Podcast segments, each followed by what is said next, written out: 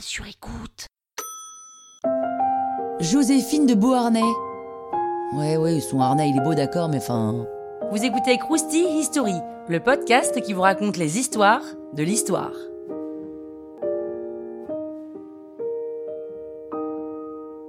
Marie-Joseph Rose Taché de la Pagerie, wouhou, naît le 23 juin 1763 en Martinique dans une famille de négociants en sucre.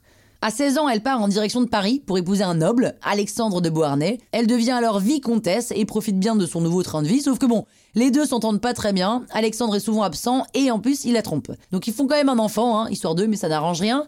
Marie-Joseph apprend sa deuxième grossesse, à ce moment-là son mari l'accuse d'adultère, et de là s'ensuit une longue bataille judiciaire où elle obtient le divorce, la garde de ses enfants et une pension alimentaire. Elle rentre alors en Martinique chez ses parents et la Révolution française éclate. Marie-Joseph s'enfuit en métropole parce que ça commence à barder de son côté. Son ex est très engagé dans la Révolution, donc elle continue à se présenter comme sa femme, ce qui lui permet de rencontrer des personnes assez importantes. Ça ne l'empêche pas de se faire emprisonner en tant que contre-révolutionnaire et son ex se fait guillotiner à cause d'un échec militaire. Quand elle sort de prison, elle est dans la merde financièrement, hein, mais elle se laisse pas abattre parce que grâce à ses relations, elle arrive à récupérer des appartes de son mari, Fortiche. Elle met même en place un montage financier qui lui permet de rembourser ses dettes, celles de son mari et d'augmenter son train de vie. Elle est bonne, hein Elle recommence à vivre la grande vie parisienne et elle devient même une influenceuse de l'époque avant-gardiste, hein. elle rencontre un certain Napoléon Bonaparte, un général dont on parle dans un autre crousti, lors d'un dîner. Ils tombent fous amoureux l'un de l'autre et se marient très rapidement. C'est lui qui lui donnera le nom de Joséphine en référence à son deuxième prénom Joseph. Napoléon doit rapidement repartir en campagne. Joséphine le suit après qu'il ait longuement insisté alors qu'elle est enceinte. Mais elle s'ennuie, elle voit pas beaucoup son mari. En plus de ça, elle perd son enfant et elle devient stérile. La totale. Les Bonaparte rentrent à Paris et le climat est très tendu. Napoléon enchaîne les campagnes et se trouve une maîtresse. La maison des Bonaparte devient le QG militaire. Joséphine arrive à s'impliquer même de manière secondaire dans les discussions politiques quand même.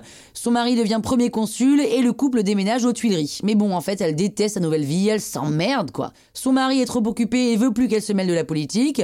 Cerise sur le gâteau, les rapports avec sa belle famille se tendent parce qu'elle ne peut pas donner d'enfant à Napoléon, donc ils sont vénères. En 1804, son mari devient empereur et elle, elle devient donc impératrice. Mais on lui met de plus en plus de pression à faire un héritier. Napoléon, ne pouvant pas avoir d'enfant, décide donc de divorcer de Joséphine. Elle obtient quand même quelques domaines et pendant 10 ans, Napoléon va lui filer 30 millions de francs, ce qui est pas rien. Mais bon, elle est quand même tellement dépensière qu'elle se retrouve presque en faillite. Elle meurt en 1814 d'une pneumonie à l'âge de 51 ans seulement dans son château de Malmaison. Croustille, hein? La toile sur écoute.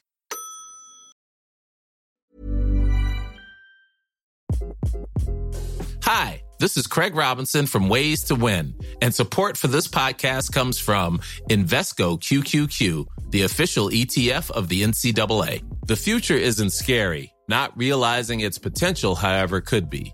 Just like on the recruiting trail, I've seen potential come in many forms as a coach. Learn more at Invesco.com slash QQQ. Let's rethink possibility. Invesco Distributors, Inc.